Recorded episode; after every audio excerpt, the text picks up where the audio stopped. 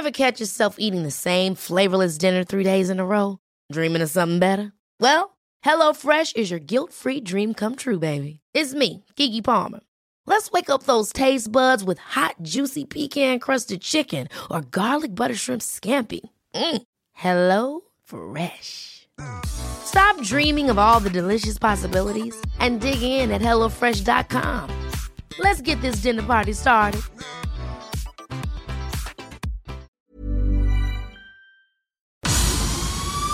El Heraldo Media Group presenta Periodismo de Emergencia con Arturo Rodríguez, Hiroshi Takahashi y Roberto Aguilar.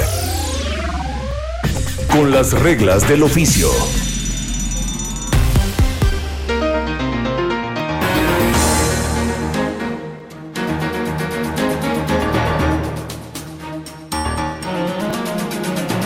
Muy buenos días, gracias por acompañarnos una vez más en Periodismo de Emergencia. Yo soy Arturo Rodríguez y estamos aquí en cabina, Hirochi Takahashi. Muy buenos días Arturo, Roberto, buenos días, Mónica, Roberto buenos días. ¿Qué tal? Muy Hola, buenos hola. días. Bienvenidos a todos. Y bueno, pues iniciamos como cada sábado con Próximo Pasado.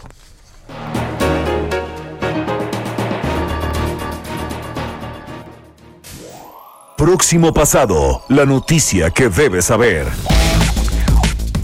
Así es, ¿qué tal? Muy buenos días. Pues entre los diferentes temas que ocuparon la discusión pública esta semana está el desestimiento de las acusaciones contra el general Salvador Cienfuegos en Estados Unidos y su deportación a México, donde quedó en libertad el miércoles a la medianoche con la prevención de que hay una carpeta de investigación en su contra. El asunto se tratará sin proteccionismo ni impunidad. Así es que escuchemos. Es decir, hay confianza tanto en los Estados Unidos como en México de que la investigación correspondiente será una investigación con los más altos estándares de efectividad y de honestidad. Y el país superó el pasado jueves los 100.000 fallecimientos relacionados con el COVID-19, además de, que se acumularon más de un millón de contagios desde el inicio de la pandemia, que en México tuvo su primer registro a finales de febrero. Las críticas a la estrategia, sin embargo, han sido rechazadas por el presidente Andrés Manuel López Obrador, aún en medio de un repunte asociado, según las autoridades sanitarias, con la influenza estacional.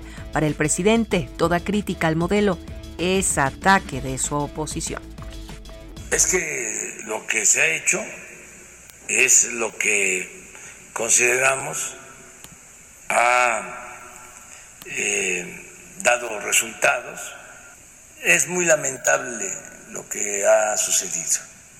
Y los eh, conservadores, nuestros adversarios, desde el principio quisieron utilizar la desgracia del pueblo de México por esta pandemia para culparnos. Mientras tanto, en el tema presupuestal, la Alianza Federalista de Gobernadores interpuso controversia constitucional sobre el presupuesto en un proceso que pretende conseguir más recursos. Y finalmente, el tema electoral se sigue consolidando y la construcción de alianza parece ser compleja para los partidos, con el caso polémico de Nuevo León, que venció el registro de coaliciones a la medianoche. Muchas gracias. Con las reglas del oficio por El Heraldo Radio. Gracias, gracias Mónica. Mónica Reyes por este resumen semanal. Y bueno, pues eh, en las últimas semanas hemos tenido una eh, pues atención muy especial a un tema que siendo ya eh, pues una problemática que viene de años de lejos eh, nos ha impactado particularmente en la Ciudad de México y estoy hablando pues de estos casos de violencia sobre infantes, sobre niños, sobre niñas y adolescentes. Roberto Aguilar.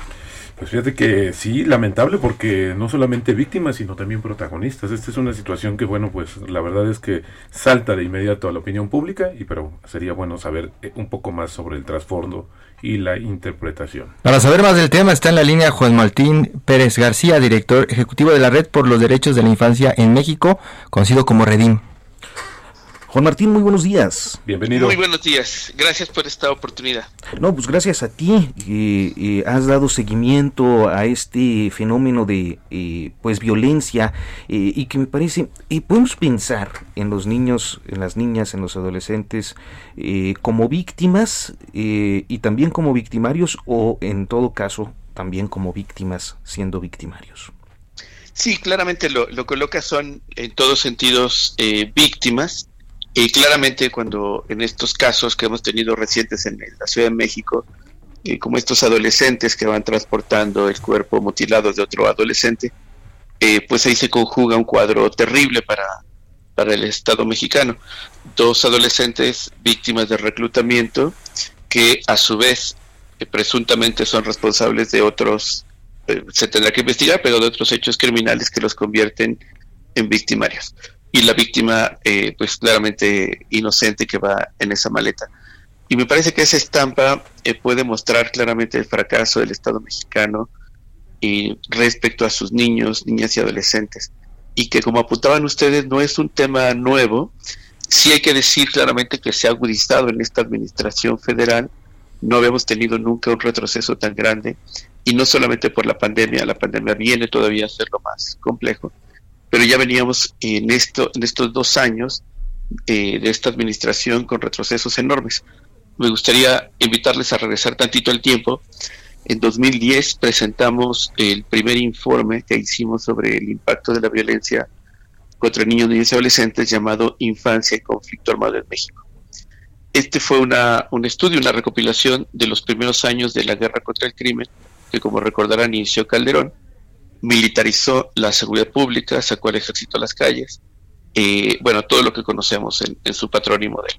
Pero una de las cosas graves de ello es que eh, este modelo destruye la dinámica comunitaria, las redes de confianza, y claramente lo que provocó es que eh, los grupos criminales que tenían, por supuesto, gente armada, tuvieron que pasar a conformar ejércitos. A diferencia del Estado mexicano que puede convocar y tiene los elementos legales para hacerlo, los grupos criminales recurren al reclutamiento forzado. Y podrán ustedes identificar y coincidir conmigo la cantidad enorme de personas desaparecidas, muchas personas jóvenes, hombres, pero en el caso de niños, niñas y adolescentes esto es una epidemia. y que muchas de estas personas desaparecidas fueron víctimas de reclutamiento. Este reclutamiento eh, tuvo muchos fines, como ustedes lo, conocen, se ha documentado. Eh, por ejemplo, desaparición de personas específicas en electrónica, en salud y demás. ¿no? Bueno, lo mismo pasó con los niños y las adolescentes. En este caso, eh, lo que estamos viendo acá en el centro histórico es solamente el síntoma de ya más de una década de esto que hemos venido alertando, insistiendo. Eh, los organismos internacionales han llamado al Estado mexicano desde 2011, hace nueve años, a que reconocieran que la estrategia de seguridad era negativa que había reclutamiento, que estaban desapareciendo niños, que había un incremento de homicidios. Y todo este tiempo se negó, se, se fue literalmente institucionalizando que niños y adolescentes fueran eh, olvidados, no visibles, y de vez en cuando estaban recordando el caso del Ponchis, o aparecían los niños escondiéndose de las balas en un preescolar, o este ataques, eh, digamos, terribles que hemos tenido a lo largo de estos tiempos, quizás lo más reciente los niños Levarón, eh, y vamos saltando de un drama a otro, pero ni Calderón, ni Peña Nieto, y mucho menos en esta administración de, Felipe, de, perdón, de Andrés Manuel, eh, han querido mirar al 31% de la población de niños, niñas y adolescentes, casi 40 millones, y el impacto negativo que ha tenido la violencia generalizada. Oye Juan, pero también hay un tema que tiene que ver con esta, porque hemos visto los casos de situaciones que pareciera más bien están, su origen es en el seno familiar. Y hemos visto casos como este de Monterrey, como este que sucedió hace algunos días, donde bueno, pues se genera entre jóvenes una cuestión ya de una carga de violencia que la quieren replicar, no sé si sea el más eh, eh, estas palabras sean las más adecuadas, pero también vemos que no están ligadas necesariamente a esta cuestión. Entonces, más bien el entorno más violento que se está generando y cómo lo están absorbiendo nuestros niños y nuestros jóvenes mexicanos. Lo describes perfecto. Mira, precisamente de lo que se trata es cómo entendemos que la violencia es eh, un fenómeno, digamos, que se reproduce, que adquiere diferentes expresiones. Es decir, si están niños, niñas, adolescentes en contextos de violencia de alto impacto, esta violencia también va a tener implicaciones en su dinámica familiar. Y precisamente como lo, lo describes y es muy triste, quizás lo podemos ver en muchas expresiones, no solamente es quitarle la vida a una persona, que ya de por sí esto tendría que preocuparnos, sino la manera en la que se ocurre, aun cuando no cruce el crimen organizado de promedio, se va, no sé si es la palabra correcta, pero se va inoculando la violencia y la crueldad que eso lo empezamos a ver hace tiempo lo hemos estado documentando, y precisamente por eso es que desde nuestro punto de vista y análisis es importante contextualizar en esta violencia, pues ya nacional, sin control, con los altos índices de impunidad, porque algo que hay que tener presente también cuando decía al, inicio que son víctimas, es que eh, todo lo que sucede en este país le afecta a niños, niñas y adolescentes. Uno de cada tres habitantes son personas menores de 18 años de edad, pero los altos índices de impunidad cuando ellos son víctimas son brutales. 97% de impunidad, es decir, de cada 100 carpetas de investigación, sin contar la cifra negra, aquello que no se denuncia, de cada 100 carpetas solo 3 tienen algún tipo de proceso o sentencia. Y rápidamente, como suele pasar en estos casos, y recordemos el terrible caso también del adolescente en Coahuila que ataca con un arma de fuego a su maestra y a sus compañeros en Coahuila, y la sociedad suele rápidamente ir a responsabilizarlos, a ellos, a su familia, sin entender que hay un contexto muy estructural donde el Estado ha fallado y donde están desprotegidos. Quizás otro otro dato que ayudaría también a hacer un poco más eh, amplio este análisis es que no estamos invirtiendo en prevención en este país desde hace ya tiempo. Los últimos eh, recursos pequeñitos que había para prevención se eliminaron en la administración de Peña Nieto y esta administración no solamente no llegó como un sentido común lo diría, sino incluso al, a los segmentos de las instituciones de atención como el DIF, que son las obligadas a atender y prevenir violencia en casa y este tipo de expresiones más comunitarias, le han recortado más de 30% el presupuesto y no sabemos ahorita con exactitud cómo va a quedar con el presupuesto del próximo año, pero da cuenta claramente de que el Estado en su conjunto, esto es federal, son gobiernos estatales, gobiernos municipales, han decidido intencionalmente no mirar a niños y niñas, suponiendo que las familias se van a hacer cargo. Pero también eh, la sociedad está decidiendo no mirar porque estamos hablando de esta violencia que de pronto se hace muy visible porque sucedió en el centro histórico y casi por casualidad de estos dos niños que llevaban embolsados descuartizados en un diablito en el centro. Pero si nos paramos afuera de Plaza Antara o vamos afuera del World Trade Center, encontramos otro tipo de violencia. Vemos, Juan Martín, de pronto niñas de 11 años embarazadas pidiendo dinero con una señora en la esquina cuidándolas. Eh, vemos eh, en Plaza Antara afuera también eh, las niñitas pidiendo dinero todo el día desde las 8 de la mañana hasta las 11, 12 de la noche y los niñitos que cuidan las niñas trabajando vendiendo chicles. Esa violencia también pues se genera todos los días en la capital y hacemos como que no la vemos. Efectivamente, sí, comparto contigo, se ha normalizado la desprotección y el abandono. Eh, claramente ahí hay responsabilidades. las familias eh, pobres, que lo cual no justifica que puedan exponer a sus hijos o hijas, pero en este caso concreto que narras de una niña pequeña de 11 años embarazada, pues ahí claramente hay que ver violación sexual y eh, le corresponde a las Procuradurías de Protección de Niñez de las alcaldías y de la Ciudad de México intervenir, no para criminalizar a las familias, sino para dar alternativa, apoyo, pero recuerdo que hay recortes presupuestales de más del 30% en estos dos años, personal no capacitado, y eh, regreso a, esta normalización de la desprotección. Eh, fíjense que seguimos atrapados en una cultura muy vieja en la que se piensa que los niños y niñas son propiedad de las familias. Y en esa lógica justifica que se asuma que es a la familia a la que le toca resolver todo y efectivamente hay una parte de ello, hay una corresponsabilidad, pero hace 30 años nuestro país firmó un tratado internacional llamado la Convención sobre los Derechos del Niño, que les otorga a las personas menores de edad eh, equivalencia humana. Dejan de ser sujetos, perdón, objetos de protección, así objetos de que decidimos sobre ellos, para ser sujetos de derecho, el concepto jurídico, que es ciudadanía. Lamentablemente, esto llevaría a que rompiéramos con todo lo que tenemos antes, pero lamentablemente no sucede. Implicaría en este caso concreto asumir que esa niña, que no tiene la protección familiar, tiene que tener la respuesta del Estado para que su proyecto de vida, su dignidad personal, no se vea trastocada o se reduzca lo más posible. Claro. Todo esto sigue siendo ficción. Juan Martín Pérez de la Red por los Derechos de la Infancia, yo te agradezco mucho que nos hayas eh, aceptado esta conversación sábado por la mañana con un tema además durísimo, un tema difícil para todos y un tema que eh, pese a ello no podemos perder de vista, por el contrario, como tú lo expresas, tiene que ser una prioridad. les agradezco mucho el espacio y ojalá se siga conversando niños y niñas y nos ayuden a que dejen de ser visibles. Les agradezco mucho por ello. Gracias Juan Martín, muy buenos días. Hasta luego.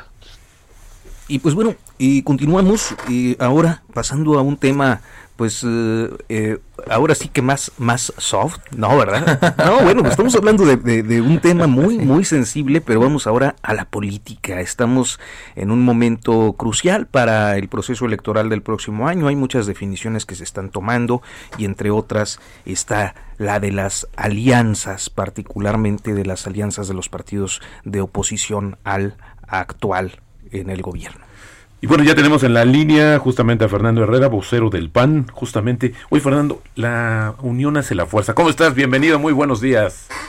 Buenos días, con el gusto de saludarlos a todos. Pues sí, efectivamente las condiciones en la política eh, cambian, obligan a buscar eh, nuevos eh, caminos para intentar las circunstancias que se están viviendo y desde luego buscar mejores resultados. En ese camino de exploración nos encontramos este, actualmente. Cada estado tiene una realidad. México es un crisol con diferentes formas de pensar, no solo en los partidos políticos en lo general, sino dentro de las propias instituciones. No es lo mismo el PAN de, de Nuevo León que el PAN de Yucatán, que el PAN de Michoacán. Hay realidades distintas y eso obliga a hacer una reflexión estado por estado de esta nueva búsqueda que se está teniendo, acercamiento con diferentes actores políticos, para enfrentar en condiciones más competitivas el proceso electoral que está en puerta. Solo, eh, Fernando, buenos días. Solo el PAN, ¿dónde tiene oportunidad, sin necesidad de alianzas, de ganar algo a partir del 2021? Pues mira, somos competitivos y, y efectivamente pues estamos apostando a tener buena participación en todos. Hemos eh, logrado consolidar un avance importante de estructura en el PAN en Nuevo León, San Luis, Baja Sur, Campeche, Chihuahua, Querétaro y en los demás estados estamos fortaleciendo la estructura para alcanzar un resultado que nos lleve a la sorpresa electoral y desde luego a ser más que competitivos. Hay eh, condiciones para lograrlo, hay una militancia fuerte, unida y sólida que está dispuesta a enfrentar esta nueva circunstancia. Creo que en las últimas pues en las últimas 48 horas eh, o poco más, eh, la atención se ha centrado en el caso de Nuevo León, porque bueno, pues a la medianoche venció el plazo para el registro, entiendo, de las alianzas. ¿Qué ocurre con Nuevo León? ¿Qué va a hacer el PAN en Nuevo León? En Nuevo León vamos a ir solos. Al final no se logró concretar este una alianza. El PAN va a apostar por sí mismo con sus propios, este, con su propio candidato así se definió. Y bueno, las condiciones de evolución de alta competitividad. Tenemos un partido en el gobierno federal que tiene una representación importante en el Estado. El eh, Movimiento Ciudadano también tiene una representación importante. El PRI gobierna la capital y el PAN es eh, una fuerza política eh, sobresaliente en el Estado, lo cual avisora una contienda pues muy cerrada, muy competitiva y bueno, nosotros confiamos en que una vez que elijamos nuestro candidato, tengamos oportunidad seria de acceder a la gobernatura del Estado. Hay condiciones. Pero ¿qué fue lo que pasó, Fernando? ¿Cómo, cómo es que no llegan a alcanzar un acuerdo eh, en un estado crucial donde efectivamente pues el PAN tiene una presencia importante, particularmente en municipios eh, pues de mucha relevancia de la zona metropolitana, San Nicolás, San Pedro, el mismo Monterrey? Sí, pues mira, la realidad es que ya los partidos por tener una presencia importante, cada quien consideró que con su candidato podrían ser este competitivos.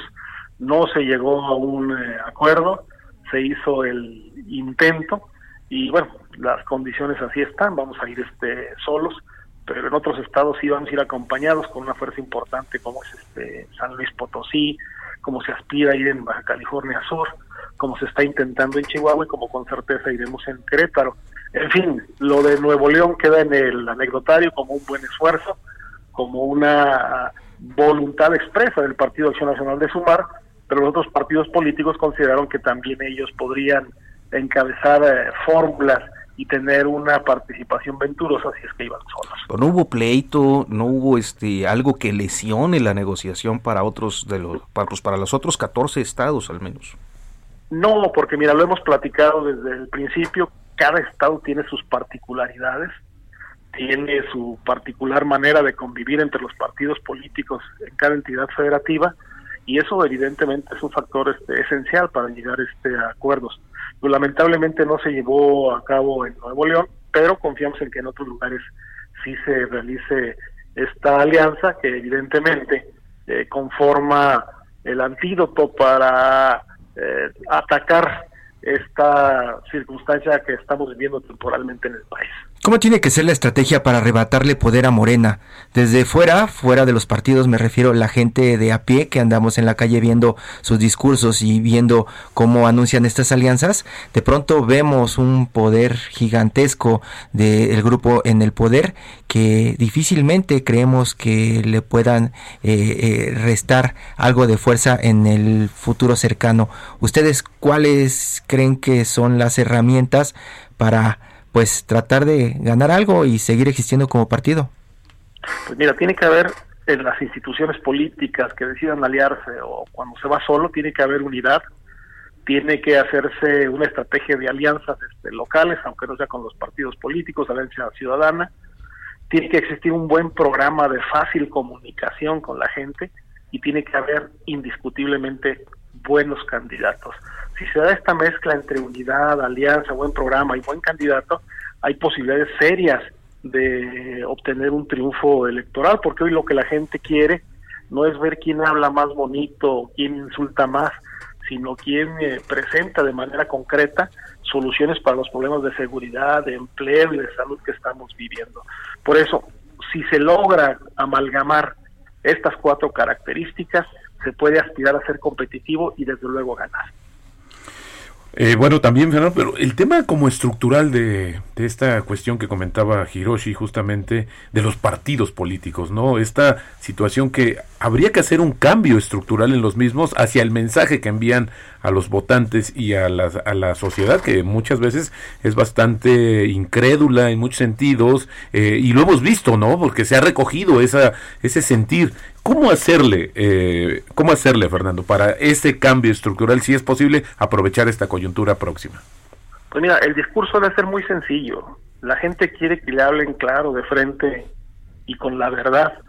Y así hay que decir qué es lo que se tiene que hacer en seguridad, qué es lo que se tiene que hacer en empleo y qué es lo que se tiene que hacer para tener mejores servicios de salud, que son los problemas que actualmente estamos este, teniendo en nuestro país por diversas circunstancias la cercanía con la gente, con la confianza que pueda generarse es básica.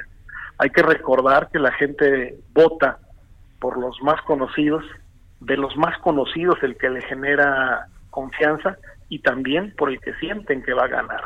Entonces, hacer eh, una propuesta atractiva para la sociedad, pues es tarea de todos los partidos y en eso nos estamos abocando en el Partido Acción Nacional para tratar de comunicar con sencillez, con cercanía y sobre todo tener buenos candidatos que generen confianza, que merezcan el voto ciudadano. Fernando Herrera, pues te agradezco el enlace y, pues seguro te estaremos consultando en las próximas semanas a propósito de todas estas alianzas y de los procesos que están ya eh, pues desarrollándose en todo el país. Gracias Fernando, muy buenos días. Buenos días Fernando. Hasta luego. Y bueno, pues eh, antes de irnos al corte, muy rápidamente yo quiero comentar que eh, se acabó ya el periodo de el último obispo de la liberación. Eh, don Raúl Vera se retira. El día de hoy se convierte en obispo emérito de Saltillo y creo que ahora sí ya no quedó ningún obispo de la teología de la liberación. No, probablemente eh, desde Centroamérica comience a, llegar algún movimiento. Creo que, o tengo entendido que con el Papa Francisco estaba muy bien aceptada toda esta corriente. Toda esta corriente que fue tan importante pues desde los años 60, 70 hasta pues todavía el proceso zapatista y otros momentos. Y necesario en este momento en donde también la religión que tenía voz hasta hace algunos años parece que se apagó.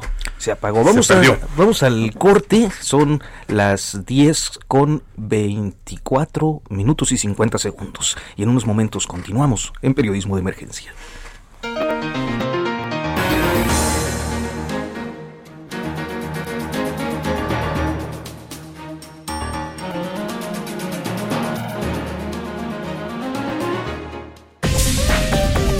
En un momento continuamos. Periodismo de emergencia. Regresamos con las reglas del oficio.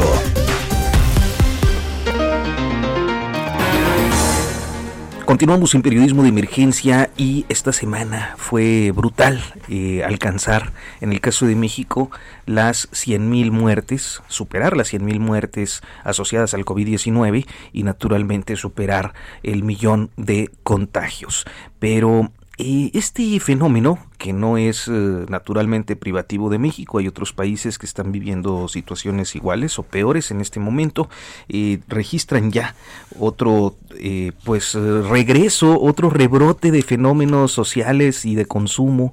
Roberto Aguilar. Fíjate que sí, Estados Unidos con más de ya 11 millones de contagios en los últimos días se aceleró como tú bien dices pues ya están detectando y están eh, avisando acerca de ciertos indicadores como el papel de baños. Hay una demanda se está empezando a escasear y lo que de plano ya no hay son toallitas desinfectantes. Se, se están se agotaron y esto pues obviamente como tú dices regresa a estos parámetros de consumo que también es un indicador muy bueno de cómo está esta conciencia de que va a haber el rebrote en Estados Unidos. Como ustedes saben muchas ciudades ya implementaron medidas más enérgicas para tratar de detenerlo, bueno, pues encabezarlo desde eh, el, inicio con más de 11 millones de eh, pues contagios y un gran número de hospitalizaciones, bueno, pues es un tema que es, sí es complejo las medidas que luego se van adoptando en los ámbitos locales. Aquí en la Ciudad de México una ley seca un tanto absurda me parece este, las, leyes, las leyes secas son absurdas en general, ¿no? Sí, que en general pues también va a detonar una compra de pánico de alcohol, ¿no? ya lo incremento en el precio. Se acabaron las cervezas en algún momento y en el precio, como dice Roberto,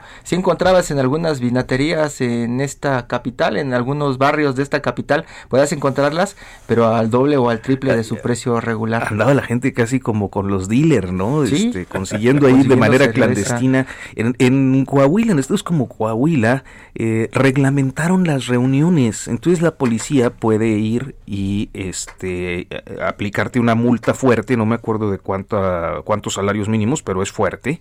Este, si tienes una reunión de más de 15 personas en tu domicilio incluidos los fraccionamientos privados. O sea, es todo un... Se meten a tu casa y vámonos. Pues sí, te ponen una multa fuerte y ya quedó autorizado por reglamentos o disposiciones ahí locales y bueno, así están tratando de acudir al control sobre todo esto de las reuniones sociales cuando yo no sé, creo que el común denominador que hemos visto en este proceso del contagios desde junio para acá, eh, pues se acentúa en las zonas industriales, ¿no?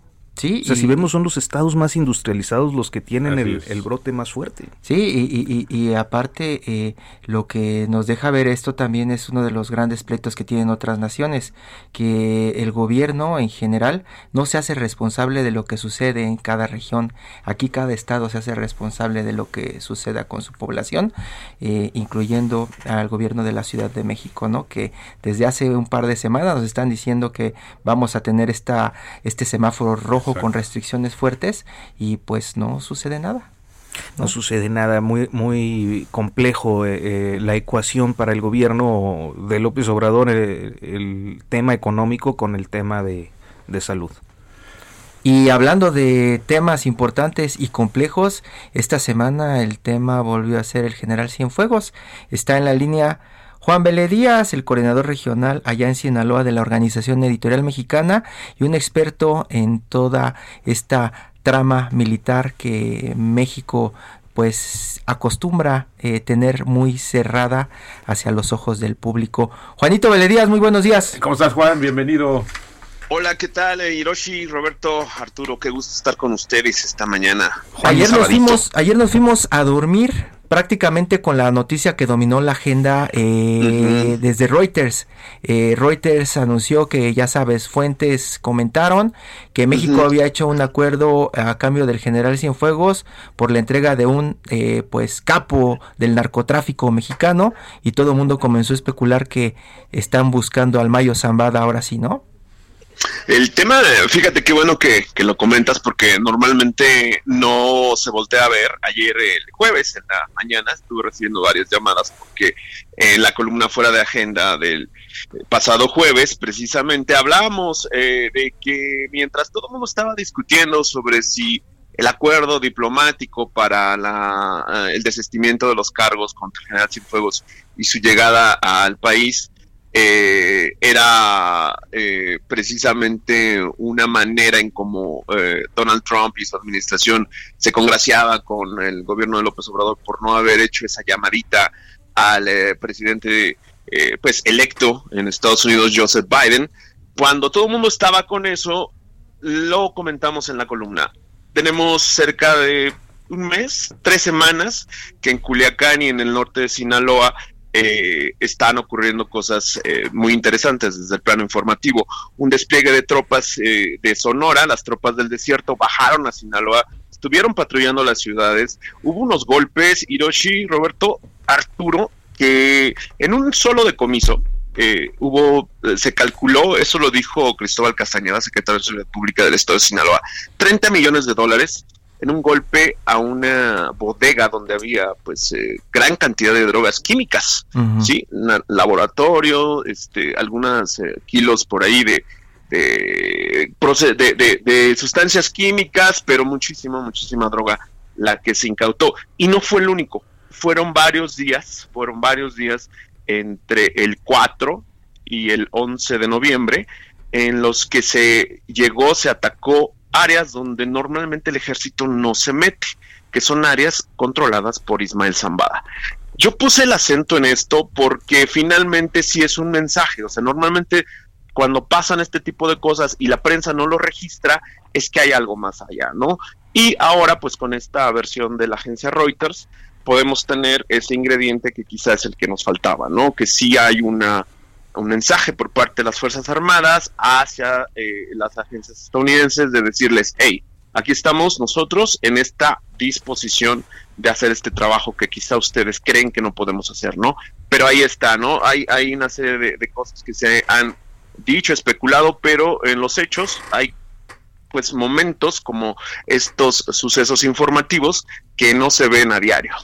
Oye Juan, eh, sí, vemos la nota de Reuters muy escueta, por cierto, pero el tema, desde tu punto de vista, la experiencia, hablabas también en, eh, tu columna sobre esta posibilidad, o sea, ¿no sería tan descartado que se hubiera dado esta negociación? O desde tu punto de vista, ¿cuál es de, qué hay de fondo justamente para dar esto? Pues que dejó a muchos sorprendidos, no solamente en México y Estados Unidos, ¿no? O sea, una cuestión bastante eh, inédita en este sentido.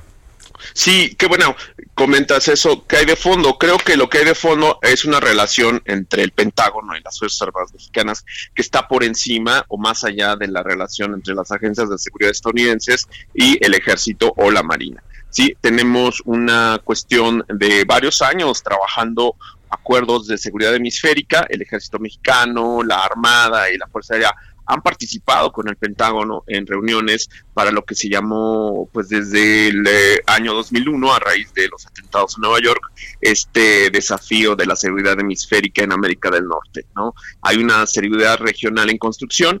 Eh, yo lo comenté en alguna columna hace unas semanas, que qué casualidad que eh, para el Pentágono el general Cienfuegos seguía siendo un hombre leal, seguía siendo un hombre honorable, lo habían condecorado un poco antes de que concluyera su, su, gestión, pero para la Agencia Estadounidense de Control de Drogas, para la DEA, pues era un sospechoso, hasta le pusieron un apodo, sobre eh, esto que mucho se cuestionó sus probables vínculos con una organización regional que pues eh, para muchos era quizá la puerta o ventana de entrada hacia algo más fuerte y que también tenía que ver con la seguridad nacional, ¿no? Sí era un tema demasiado complejo, lo sigue siendo por lo que implica la figura de un ex secretario de la Defensa. Y Juan Vile Díaz, en este contexto de lo que hemos venido observando con Cienfuegos, con la relación bilateral, eh, creo que una de las cosas que a mí me ha llamado mucho la atención, eh, pues son estas versiones eh, que se han dado, una, y no sé si tengan que ver con filtraciones eh, precisamente de la DEA, eh, que pueden ser o no confiables, ya nos dirás tú, pero también hace unos días había esto de la negociación que implicaba la amenaza de López Obrador al gobierno estadounidense con retirar a los agentes de la DEA. Es decir, pareciera que hubiera un juego de desinformación o de eh, mensajes cruzados que para el ciudadano de a pie como nosotros este, resulta difícil desentrañar. Sí, de hecho, eh, siempre las relaciones geopolíticas y todo lo que tiene que ver con la geopolítica, más en el hemisferio norte, en esta zona que va de Chiapas, del Suchiate, hasta eh, eh, la zona canadiense, sí siempre tiene esa doble lectura, ¿no? Y en este caso creo que lo fundamental ha sido que el gobierno de México eh, endureció su posición.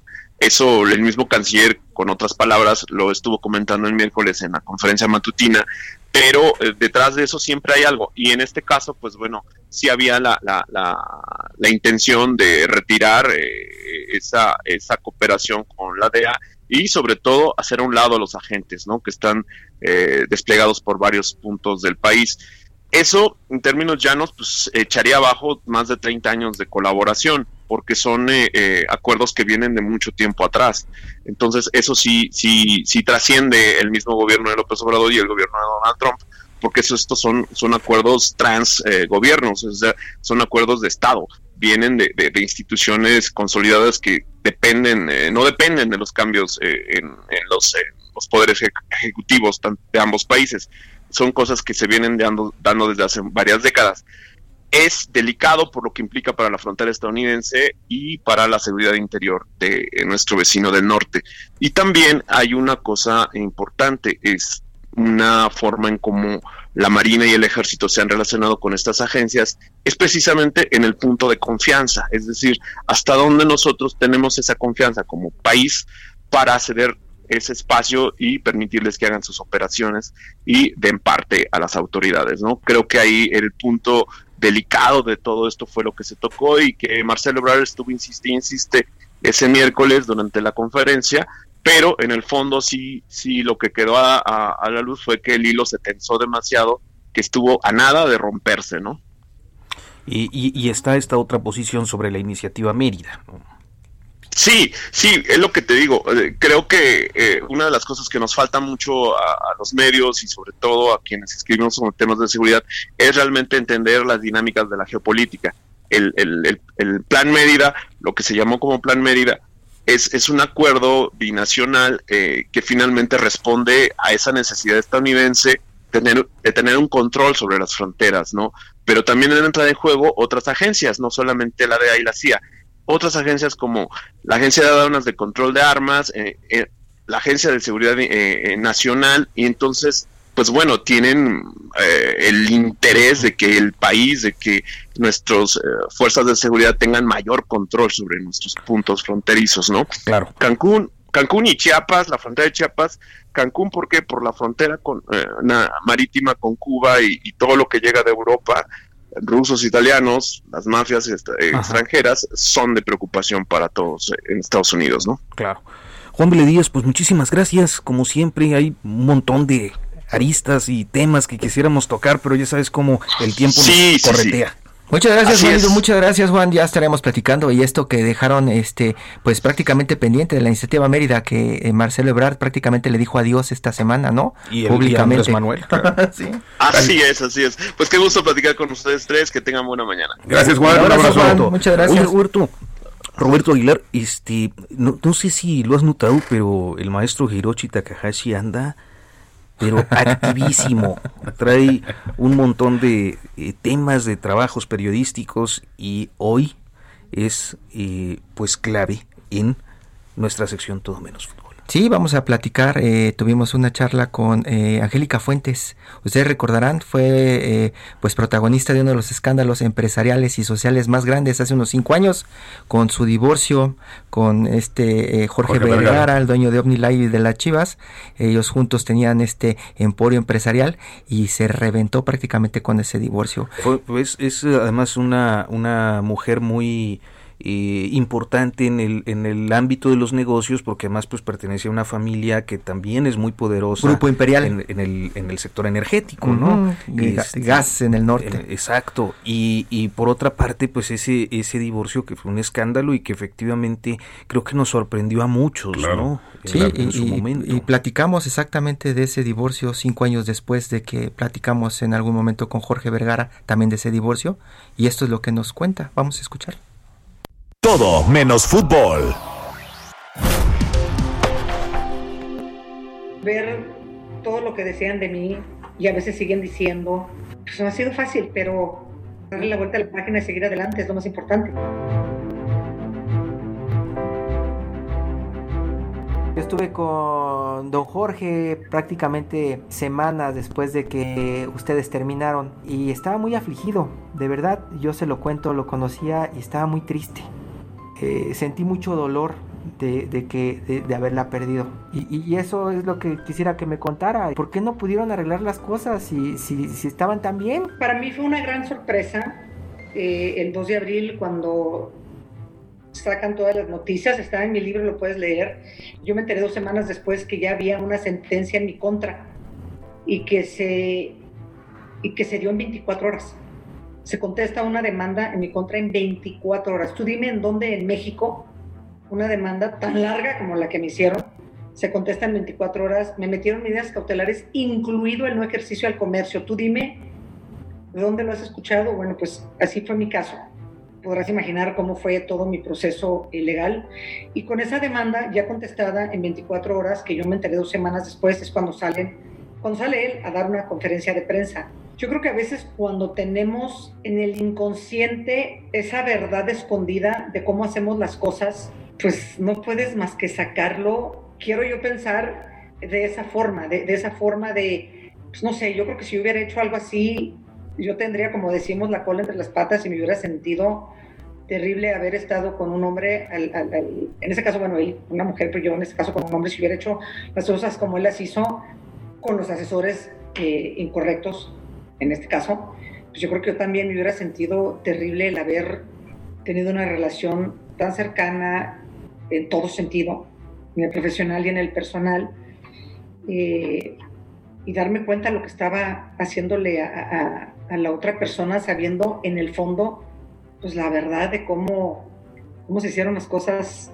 en mi contra en un país en donde ese entonces el Estado de Derecho prácticamente no existía. Creo que esa es una de las cosas que sí se ha estado cambiando poco a poco, cuando menos, y yo siento que, que ahí van generando algunos cambios con el poder este, judicial. Y, por qué no decirlo, está también, esta es parte de mi libro, yo creo que porque todavía tenía un sentimiento muy profundo por mí, a veces es muy doloroso cuando no aceptamos que hay momentos de, de tener el valor de decir, ya no coincidimos en lo que queremos, ya no buscamos las mismas cosas, es momento de dar las gracias, de separarnos y de que cada quien siga su camino en el entendido de que hay dos seres extraordinarios que nos unen, nos unieron ayer, nos unen hoy y nos unirán el resto de nuestras vidas, que son nuestras dos hijas, pero tampoco eso, eso le interesó él me dijo ya, este, y le dije, ¿por qué no se acerca? Y, prácticamente me dijo, no, yo creo que ella ya no quiere ni mi amistad.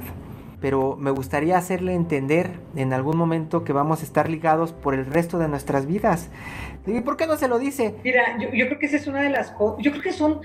Fíjate que, que, lo más triste es que a veces en la vida vamos tomando eh, decisiones equivocadas y por esas decisiones que nos van haciendo sentirnos cada día nos cerramos más y nos cerramos más y nos cerramos más, no nos permite hablar de una forma transparente, hablar de una forma directa. Eh, te estoy diciendo yo ahorita que, me quiso quitar mi maternidad, diciéndole a un juez que yo no era la mamá biológica de mis hijas.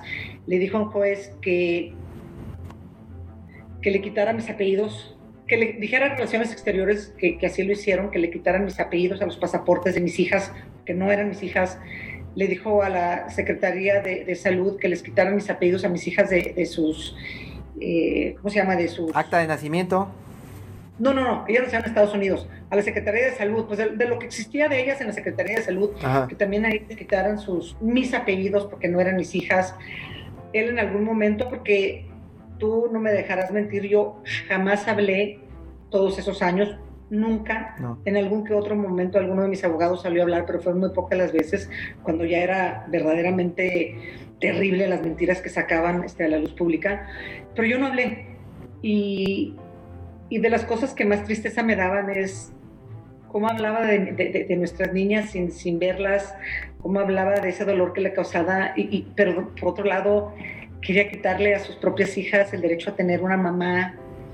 Eh, no lo entiendo, yo creo que a lo mejor esas cosas eran lo que más te afectaban, darse cuenta que cada vez, es que a veces cuando, entre más caemos en esa oscuridad y, en ese y en ese hoyo, sin, en ese espacio oscuro sin fondo, pues a veces ya no hallamos cómo, cómo salir. Y, y, sí, nuestras hijas, ya no está él aquí, pero nuestras hijas nos van a unir siempre. Y eso es algo por lo que yo siempre le estaré agradecida a Jorge, el, el, el haber querido en ese momento y con tanto amor eh, procrear dos niñas que hoy son mi luz, que son mi vida, que son prácticamente mi todo.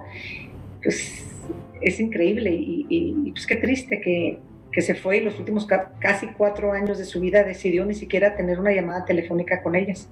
No porque yo no quisiera. Tengo correos electrónicos en donde mis abogados escriben a sus abogados copiados a todo el mundo porque eran muchos por allá y por acá.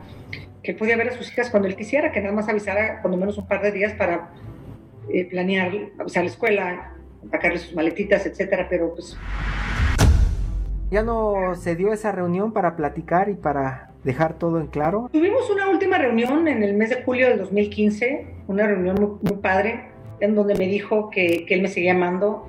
Eh, rodaban lágrimas de sus ojos, pero ya para entonces, después de todo lo, lo, lo, que había vertido de mí, después de todas las cosas que había hecho, ahí sí ya no había vuelta para atrás, cuando menos de parte mía. Y, y la última vez que lo vi, que fue una semana después, fue eh, para escuchar cosas nada positivas de parte de él y luego ya, ya, ya no, lo, no lo volví a ver cuando menos yo más que cuando pasaba por las niñas y luego este, las regresaba y, y pues yo le mandaba mensajes a través de mi celular obviamente con fotos de las niñas, con mensajitos de las niñas que yo estaba detrás de ellas para que lo hicieran pues al final del día es su papá, ¿no? O pues es, es siempre será su papá falleció y, y, y ya, terminó todo? Pues tristemente yo creo que todos vamos para ese lugar y, y, y cuando uno se va, se acaba la parte este, física. Sin embargo, para mí es muy importante, para mí en lo personal, yo no sé para él. Las reglas del oficio por El Heraldo Radio. Interesante lo que comenta Angélica Fuentes, ex dueña de las Chivas y Omnilife, pero mira, yo creo que sería interesante también contrastar un poco con el tema de la empresa, porque ahora en la portada que está circulando en la revista Forbes, tuvimos la, eh, la portada la encabeza justamente a Mauri Vergara, quien es el heredero, heredero, de este imperio, donde habla acerca de muchos temas que creo que son interesantes eh, comentar, el tema de esta institucionalización de la compañía, los proyectos le han ido muy bien en este, no sé si, eh, si eso se puede equiparar con el tema de su equipo, pero... Y, de, y es lo mismo que se platicaba en algún momento cuando llegó Angélica Fuentes, empezó a hablar de la institucionalización de OmniLife, de las Chivas, eh, meterlo a las ligas internacionales, ya estaban entrando Estados Unidos, viene el divorcio y salen un montón de escándalos de cosas que estaban sucediendo al interior de la empresa y tú sabes, Roberto Arturo, tú sabes, todo mundo va a decir que está institucionalizando la empresa y que le va muy bien. Claro, y, y, yo no, o sea, yo no dudaría pues el tema, porque sí, sí, a pesar de esta situación de reajuste que ocasionó un tema netamente personal, pues hoy estamos viendo que al final es una empresa con 700 millones de dólares de, de ventas y que bueno, pues va a empezar a construir una planta, no es decir, va por la ruta del negocio, había que ver que no siempre es una ruta este color de rosa. Sí, busque la en, última entrevista que dio Vergara en vida, la publicamos en Forbes, precisamente donde habla de cómo inició en algún momento eh, pues vendiendo carnitas, Así es. carne, eh, cómo compró su primer avión del que tanto se habló y también del divorcio y de las demandas que de las que habla Angélica Fuentes. Muy interesante. Pues bien, estamos ya por terminar este espacio. Yo creo que hemos repasado temas de la agenda muy importantes, muy trascendentes y mañana tenemos el domingo también, periodismo de emergencia. Ya les diremos cómo arranca la semana, cómo abrimos la semana. Muchísimas gracias. buenos días. Aguilar, buenos días. Hiroshi Takahashi, Juan Manuel Jancino allá en la producción y nuestro buen amigo Jesús que está en los controles técnicos. Enrique Hernández, perdón, hoy está Enrique Hernández en los controles técnicos. Y, y bueno, pues muchísimas gracias a usted. Arturo Rodríguez, gracias. Muy buenos días.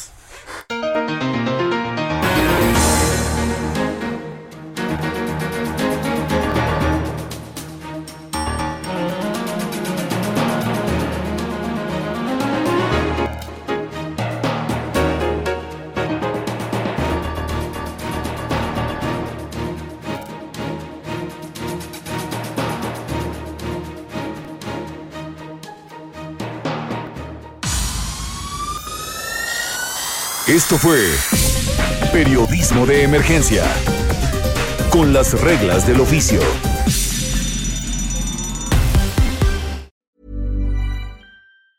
Ever catch yourself eating the same flavorless dinner three days in a row? Dreaming of something better? Well, HelloFresh is your guilt-free dream come true, baby. It's me, Kiki Palmer. Let's wake up those taste buds with hot, juicy pecan-crusted chicken or garlic butter shrimp scampi. Mm. Hello Fresh. Stop dreaming of all the delicious possibilities and dig in at HelloFresh.com. Let's get this dinner party started.